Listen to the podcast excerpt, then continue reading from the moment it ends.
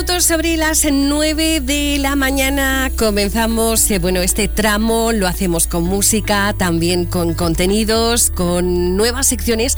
Bueno, nuevas, nuevas no son, porque, madre mía, estaba aquí con, con Vicente Seguí. Vicente, buenos días. Hola Pepa, buenos días, ¿qué tal? ¿Cuántos años llevamos tú y yo mano a mano con la sección de psicología? Pues mira, estaba revisando el otro día y desde el 2018, que fue la primera vez que colaboramos, empezamos hoy, digamos, la, lo que sería la séptima temporada.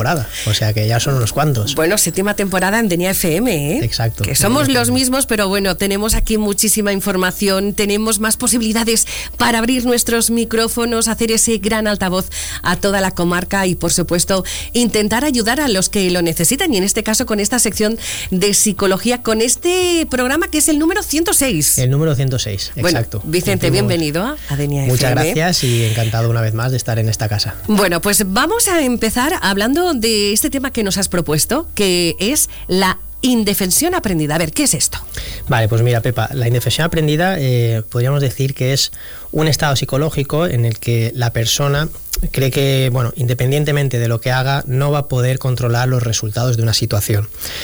Esto se produce como consecuencia de una serie de, de experiencias negativas que le han sucedido y que la persona ha sentido que sus acciones no tenían ningún efecto. Que a lo mejor ha intentado defenderse o ha intentado hacer algo, pero no ha surtido efecto y al repetirse varias veces, al final siente que no hay nada que hacer. Puede ser en el, en el, mm, por ejemplo, en el ámbito personal, en el día a día, en el ámbito laboral. Eh, ¿Podrías decirnos algún ejemplo de indefensión aprendida? Pues por supuesto. Para entenderlo. Mira, mira, un- unos posibles ejemplos serían pues un niño que a lo mejor es castigado por sus padres sin saber eh, por qué. Puede aprender que haga lo que haga, sería castigado. De ahí que siempre los profesionales insistimos en que los castigos tienen que ser explicados y las malas conductas tienen que ser explicadas. Otro ejemplo sería una persona que a lo mejor eh, pierde su trabajo de forma inesperada y tras varias veces que ha intentado encontrar otro trabajo no lo consigue, también puede eh, caer en este estado psicológico. Y otro ejemplo podría ser una persona que es, pues por ejemplo, un niño víctima de acoso escolar que intenta defenderse, no lo consigue, y a, tra- a través de ahí, digamos, entra también o cae también en este tipo de estado psicológico. ¿Y qué tipo de experiencias pueden provocar esa indefensión aprendida? Bueno, en realidad cualquier experiencia en la que la persona se sienta impotente ante los acontecimientos. Creo que esto sería una palabra clave, ¿vale? Por ejemplo, un niño que es maltratado por sus padres puede aprender que haga lo que haga no va a poder evitar el maltrato porque obviamente está impotente porque sus padres pues van a tener más fuerza, van a tener el uso de la autoridad, etcétera, entonces digamos que está indefenso y a raíz de ahí puede aprender que haga lo que haga no hay nada que hacer. ¿Y cómo se manifiesta? Mira, pues hay varios síntomas eh, que, por los cuales podemos ver eh, la indefensión aprendida, que está, es un mecanismo psicológico que está ahí presente. Por ejemplo, la baja autoestima sería una consecuencia. Digamos, la persona cree que no es capaz de, de conseguir nada, tiene un autoconcepto pobre y bajo sobre sí misma. Eh, apatía también, eh, digamos, la persona deja de intentar controlar o gestionar las situaciones, una actitud pasiva ante una, a- Como que le da igual. Exacto. Me da igual lo que me pase, me da igual que me hagan daño, ¿vale? Y por supuesto, pues también eh, ansiedad y depresión, digamos, eh, la persona pues se siente impotente y pues también desesperanzada de poder arre- arreglar la situación de alguna manera. Y una vez detectado, eh, ¿cómo se puede tratar?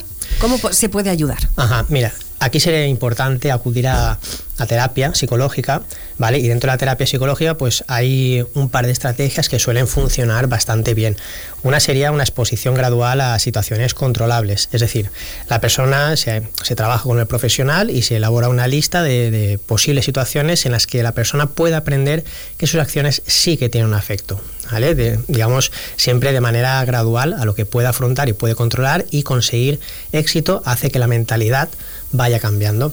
Y por otra parte, otra estrategia que se utiliza muy habitual eh, se llama reestructuración cognitiva o reestructuración de pensamientos. Esas ideas de no puedo hacer nada, de da igual lo que haga, siempre va a ser el mismo resultado, pues poco a poco en terapia y a base de estrategias y de técnicas ir cambiando estas creencias negativas que tiene la persona sobre sí misma y sobre la situación que le rodea. Y poco a poco ir, irá mejor. Exacto. Y con, con un pensamiento positivo. Muy bien. Bueno, eh, ¿dónde te podemos encontrar? Pues Pepa, mira, podéis encontrarme en Mes que Salud Denia, a mí y a mi compañera Claudia, que también es psicóloga, en la calle Ondara sin número, en Denia, y en el teléfono 630 659166. Vicente, muchas gracias por estar aquí con nosotros. Estrenamos eh, esta sección de psicología desde el año 2018. Madre mía, cuántos programas y cuántas cosas estamos y hemos, hemos y estamos aprendiendo contigo, con, con nuestro psicólogo de cabecera, con Vicente Seguí. Bueno, te emplazo para dentro de 15 días. Por supuesto, Nos estaremos. Gracias. A vosotros.